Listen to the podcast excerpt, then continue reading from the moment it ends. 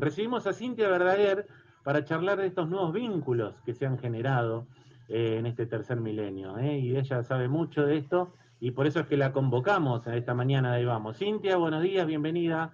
Acá te saludamos al equipo de Ahí Vamos. ¿Cómo estás? ¿Bien? ¿Qué tal? Buenos días. Gracias, por, gracias por atendernos, gracias por eh, estos minutos, este sábado hermoso en la ciudad de Mar del Plata, y para hablar de estos temas que son las nuevas maneras de, cómo se relacionan las personas ahora, ¿no? Tanto las mujeres como los hombres. Eh, también lo habíamos charlado, lo del poliamor.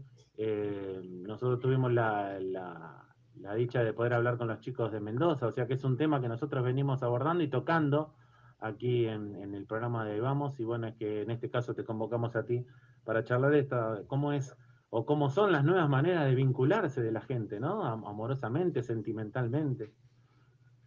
Sexo afectivamente se dice también, ¿no? Como que hay una manera nueva de nombrar las cosas que por ahí a veces son novedosas y a veces no tanto, pero mm, sin embargo sí lo son desde el punto de vista del lenguaje, en el sentido de empezar a nombrar y visibilizar cosas que venían ocurriendo, pero que no, no era fácil ponerlas eh, sobre la mesa, digamos, poder charlarlas y de alguna manera empezar a, a nombrar lo que vamos sintiendo eh, que se diferencia por ahí de lo que se espera, ¿no? Porque digamos que hemos sido criados y criadas o socializados de una manera este, en la cual por ahí se nos transmite que, los vínculos eh, amorosos tienen que ser de una manera o que más o menos hay una forma de llevar adelante eh, nuestros vínculos, digamos, como, como si fuera por un caminito, que, en donde no se pueden esquivar ciertos pasos. Y bueno, un poco ese, ese, mm, eso es lo que está en cuestionamiento ahora, ¿no? Es lo que se está cuestionando, creo, a partir de estas eh, nuevas formas de, de, mostrar eh, las maneras que tenemos de, relacionarnos. ustedes hablaban de la pareja de Arrieja de, Mendoza. claro. Claro, y ellos, bueno, eh, ahí se ve claramente, ¿no? Que a ellos les pasó algo, a ella y a él, eh, les pasó algo eh, que no sabían cómo nombrarlo, de hecho, cuando iniciaron, ¿no? Eh, les sucedían cosas entre los tres y no, no le podían poner todavía una palabra hasta que, mira, yo en una de las notas que leí sobre ellos, justamente decían que alguien, de, alguien les había dicho cómo se llamaba ah, eso, digamos. Como que no era algo que ellos ya venían pensando, digamos. Pero ellos pusieron siempre, eh, fundamentalmente al inicio de la charla que nosotros tuvimos, el sentimiento por sobre todas las cosas, ¿no? Primero hablaron del sentimiento, de extrañarse, del, del necesitarse, del enamoramiento del deseo. Eh, eso lo pusieron como, eso me llamó la atención, ¿no? Pero pusieron mucho ellos en, el, eje o en la, charla que, que, a él era el que más le había costado en su momento, ¿no? Era más grande, o sea, el hombre de esa trieja era el que más le había costado eh, aceptar esa nueva fisonomía que tenía el vínculo, ¿no? Bueno, eh, sí, lo que decía, ¿no? Estamos socializados de una manera en la cual si hay una pareja establecida, eh, una tercera persona que se vincule afectivamente o con cierta intimidad, porque a veces se da incluso no solamente sexualmente, sino que a veces se da desde la amistad, este, cuando se da una, una relación con mucha profundidad o con mucha intimidad, estamos acostumbrados a que caiga en el terreno o de la simple amistad o de la simple infidelidad, digamos, ¿no? Como que eh, no hay otro lugar o no había hasta hace poco otro lugar desde donde pensarnos en, esas configuraciones. Este, creo que lo que ahí es interesante es ver eh, esto, ¿no? Cómo romper ese, ese guion que nos obliga o nos empuja a la infidelidad, este, haciendo lugar a, a, una, a un sinceramiento de, de los sentimientos, de las emociones, de lo que nos está pasando, de lo que podemos y lo que no, y lo que queremos, lo que deseamos, digamos porque también eh, son cosas complejas, no es que mágicamente estas cosas este, suceden y salen bárbaros y somos todos felices. Eh, son cosas que llevan laburo, ¿no? Tal cual, sí. Por lo que vos decías, ¿no?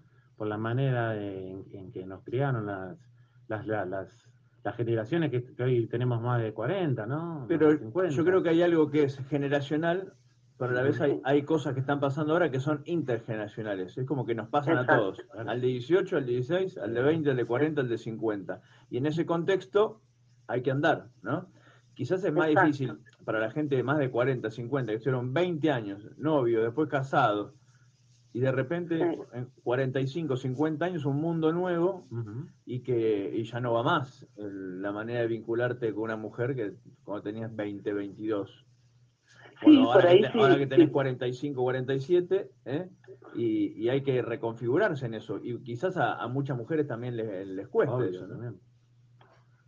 Claro, obviamente, sí, porque en realidad, como no tenemos nada seguro en la vida, eh, hay cosas que empiezan y terminan, eh, y lo cierto es que hay personas que por ahí eh, están un poco más resistentes a, estas nuevas formas de vincularse, pero se encuentran con que, no sé, después de 20 años se separan o de alguna manera, sí, cambia su vida por alguna razón, cualquier evento, y esto hace que tengan que replantearse los vínculos aunque no quieran, digamos.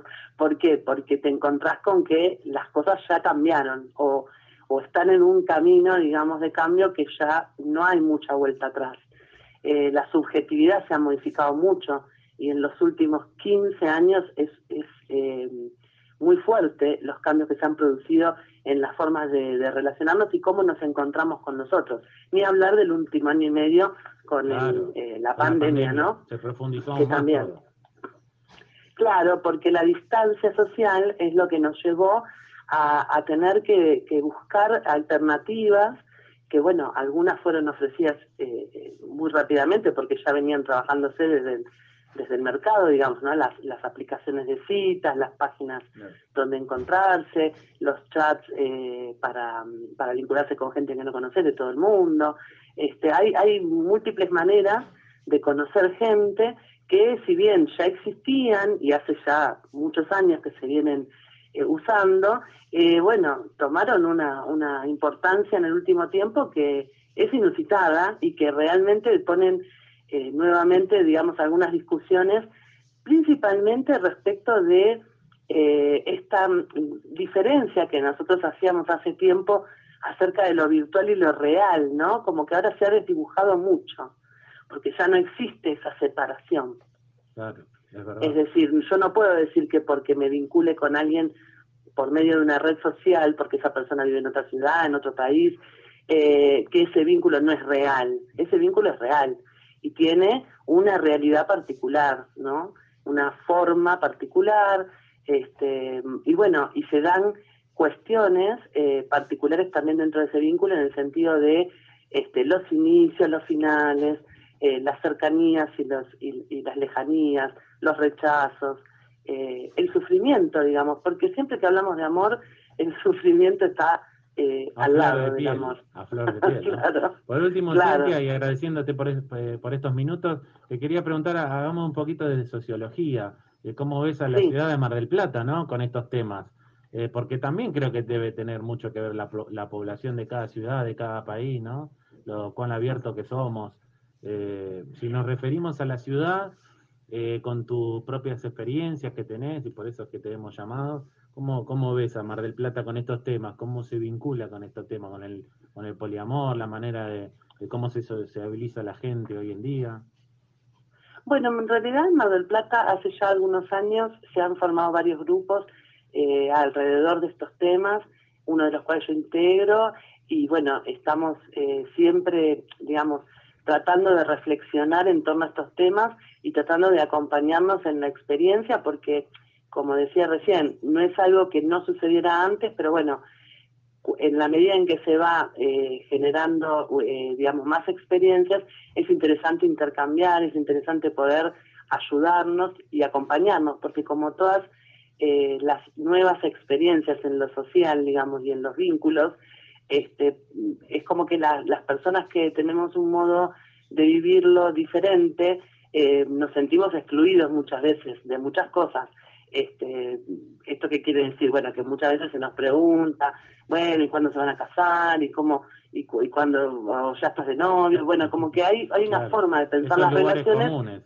que mete presión, claro, que mete presión en torno a esto que decía, ¿no? Unos guiones que si bien son parte de las crianzas, lo cierto es que son... Eh, es, una, es el acervo cultural, digamos, ¿no? Tiene que ver con la cultura.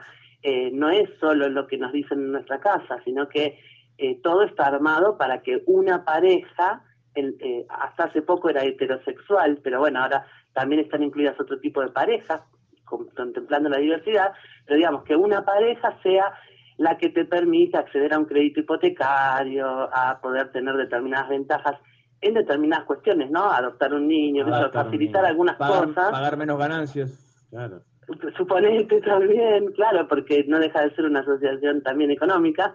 Con el tema previsional también, con el tema previsional. Todo, todo, todos los derechos que tienen que ver, sí, este, asociados al matrimonio o a la pareja, digamos. Y en ese sentido, nosotros y nosotras quienes estamos eh, de alguna manera difundiendo relaciones no monógamas, eh, bueno, estamos poniendo en cuestión eso, digamos, la centralidad de la pareja en la vida y el hecho de no poner por encima de todos los vínculos a ese como si fuera el más importante, porque muchas veces nuestras redes afectivas, familiares, amistosas, son las que en realidad nos acompañan y sostienen durante toda la vida y de alguna manera se, se pone en valor ese tipo de vínculos también, digamos, este, tratando de, eh, de no, ya te digo, de no darle una centralidad este, a la pareja. En ese sentido, las relaciones no monógamas, digamos, son las que eh, estamos ahora eh, viendo aparecer en, en, lo social. Y bueno, Mar del Plata es un lugar en donde, ya te digo, desde hace tiempo ya hay grupos y hay gente que estamos eh, preocupadas y de alguna manera ocupadas en, dar difusión y también en contenernos, acompañarnos, conocernos e intercambiar experiencias. Bien, Cintia, déjanos tu Instagram, por supuesto, para todos los que nos están escuchando que puedan seguirte. Bueno, el grupo donde participo se llama Poliamor Mar del Plata, lo pueden encontrar en Facebook y eh, yo estoy haciendo una columna radial que se llama Tantos Besos, que ahí a veces en Instagram me pueden encontrar y voy subiendo contenidos y, materiales de la columna y algunos más. Bien, Cintia, te deseamos un lindo fin de semana y por supuesto vamos a dejar abierta la posibilidad de poder volver a comunicarnos para seguir hablando de estos temas que son apasionantes y muy importantes. Desde ya. Gracias, Cintia. Que tengas un lindo fin de semana. Gracias. Cintia Verdaguer charlando de las